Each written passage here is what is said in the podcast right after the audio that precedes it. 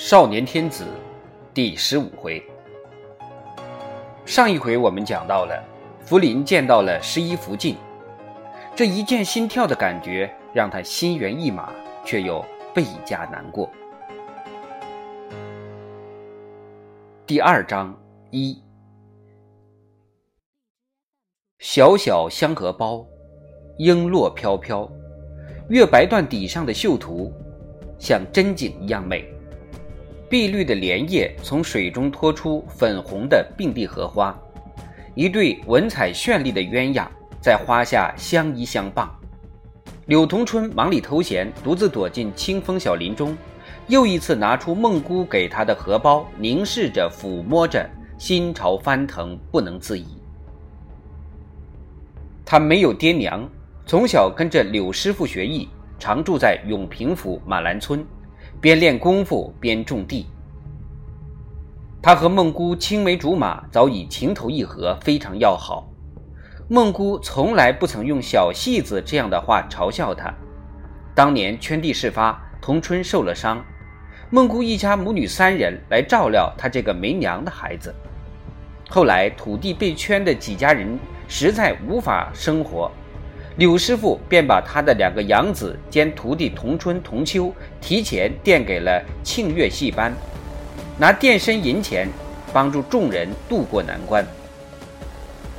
乔子年拼了性命，终于夺回了马兰村民地，村民们也义不容辞地帮着孤寡一家耕种出力。去年夏秋两熟丰收，马兰村的日子好过多了。童春也在京师走红，和久负盛名的刘银公、陈玉公并称梨园三杰，一时身价百倍。久病的养父便要诚实为他张罗亲事，他心里早看定了年幼时的小伙伴。今年清明节，他为此专门请假回乡求亲。本以为当年同舟共济，必定一说就准。不料乔氏口紧，推说孟姑年幼，要过两年再议婚。童春心里又难过又疑惑，是孟姑的小妹妹荣姑跑来，对她悄悄地透露了真情。小姑娘天真地说：“我娘别的都不嫌，就嫌你们爷仨都是唱戏的。”童春很不服气，不偷不抢不卖身，凭本事吃饭，比谁贱？他问荣姑：“那你姐的意思呢？”荣姑蹙着小眉头，悲哀地说：“我姐眼睛都哭成红桃了，她让我偷偷的给你这个包袱。包袱里两双青布鞋，一件红肚兜，一个香荷包。当时他落了泪，立刻把他预备的聘礼，一对碧玉镯子交给荣姑，带给他的心上人。”他不能耽搁，只得赶回京师。他常常梦见孟姑，不时拿出信物来看，一见到信物就像见到孟姑，总觉得心口发烫，鼻子发酸，泪水涌满眼眶。眼下对着这小小香荷包，他又一次暗暗发誓：天荒地老，绝不辜负孟姑的情谊。云官，云官，张老爷叫你。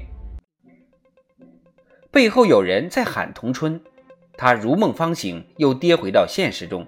今天是吕志岳先生四十五岁生辰，借正阳门外浙少相祠施酒宴客。童春、童秋兄弟和京师几个有名的优童都被招来诱酒。吕先生品行、道德、学问都令童春佩服，应召并无怨言。可是与会的那些文人学士，大多是些自命情种的好色之徒，歌场流连、排忧角逐的老手。见到他们，童心就心里起腻，又不敢得罪他们，怕断了自己的衣食，只得在夹缝里觅生活，不冷不热，落落寡合，这反倒提高了他的身价。张老爷就是张翰。已在李振秋的帮助下谋了个国子监监生的资格，他脸庞丰润了，服饰鲜明了，气概也洒脱了，再没有最初那种畏畏缩缩、唯唯诺诺的寒酸气了。他和李振业、龚鼎偶围着一小桌，随意而坐，桌上摆着八珍攒盒，装了些下酒菜肴，酒壶酒杯胡乱摆开，正兴致勃勃地议论着京师名伶的优劣。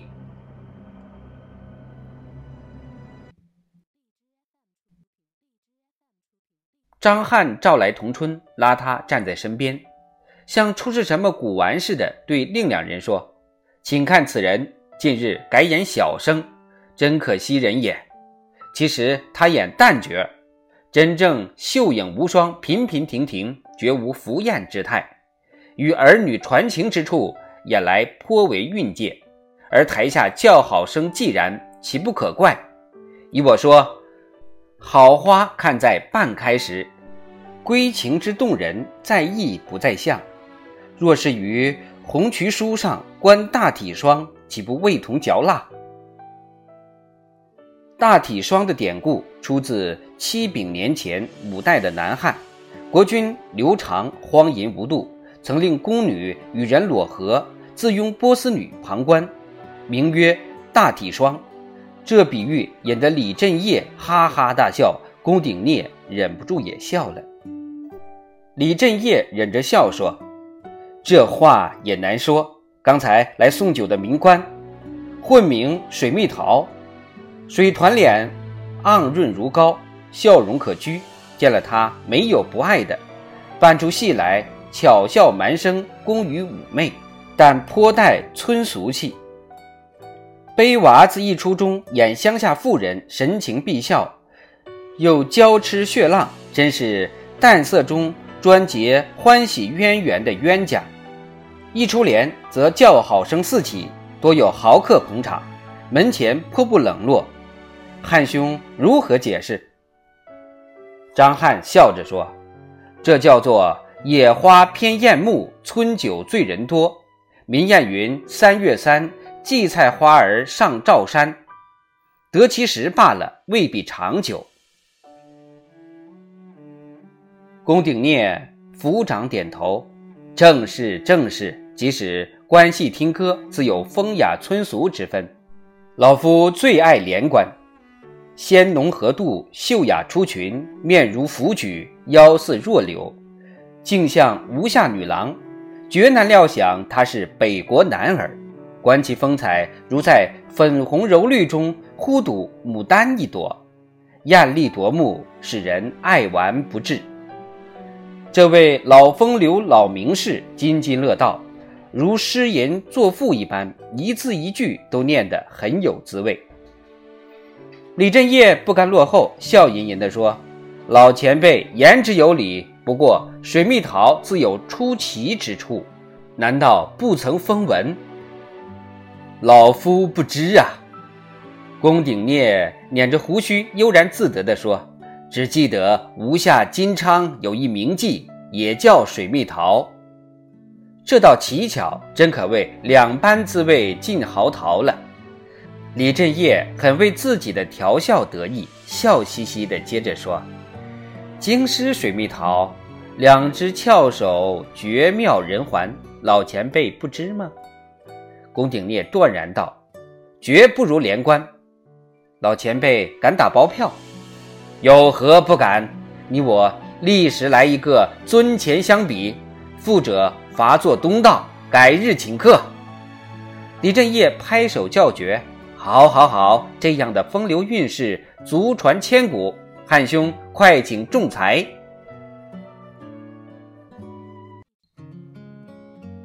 宾客们闹哄哄地围过来，同声叫好。连官和绰号“水蜜桃”的名官都被召到桌前，伸出自己的双手。仲裁们一个接一个上前去，又摸又捏又嗅，玩过来弄过去。他们的动作和表情使站在一旁的童春羞得闭上了眼睛。一个接一个寒战从背上滚过，冷汗淋漓，顺着额头、脖颈一个劲儿地流。他满面通红，无地自容，恨不得钻进地里去。此时，他突然明白了，在这里没人拿他们这些戏子当男人看，没人拿他们当人看。他们是玩物，是这些名士发泄他们卑污感情的玩物。这些名士不也这样津津有味地玩弄女人的小脚吗？他但愿此刻眼睛瞎掉，永远不看这可羞的景象。他但愿立刻就死去，永远不蒙受这样的耻辱。一名仲裁的高声宣告硬灌进童春耳中：“明官之手，肌理密滑，丰若有余；连官之手，节肢秀削，柔弱无骨。明官逊于连官。”又一阵轰然叫好，喧闹中有人问龚鼎冽：“老前辈，何以如此知根知底？”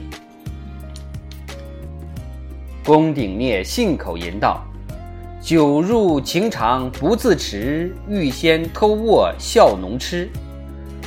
藕烧洁白羊脂腻，甲乙尊前各自知。”人们鼓掌呼叫，高声称赞，乱哄哄的一片。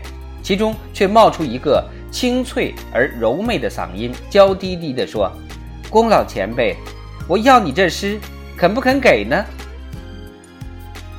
是连官童秋的声音，童春吃了一惊，睁眼细看，才发现今天童秋打扮得格外妖娆，脸上粉白带绿，假染胭脂，唇点朱红，往日的羞涩此刻像被风吹去了一般，满脸颜笑，一身媚态，那双羊羔般令人爱怜的大眼睛半睁半闭，在睫毛掩盖下闪闪发光。充满了诱惑和挑逗，这是童秋吗？什么时候变成了这样？童春吓呆了，心头一阵狂跳。这时，出去迎客的主人吕之月陪同客人进来了，宾客们才恢复常态，全部起身拱手相迎。自从吕之月由他的东翁鄂硕将军正式推荐给安郡王以后，他的声望更高了。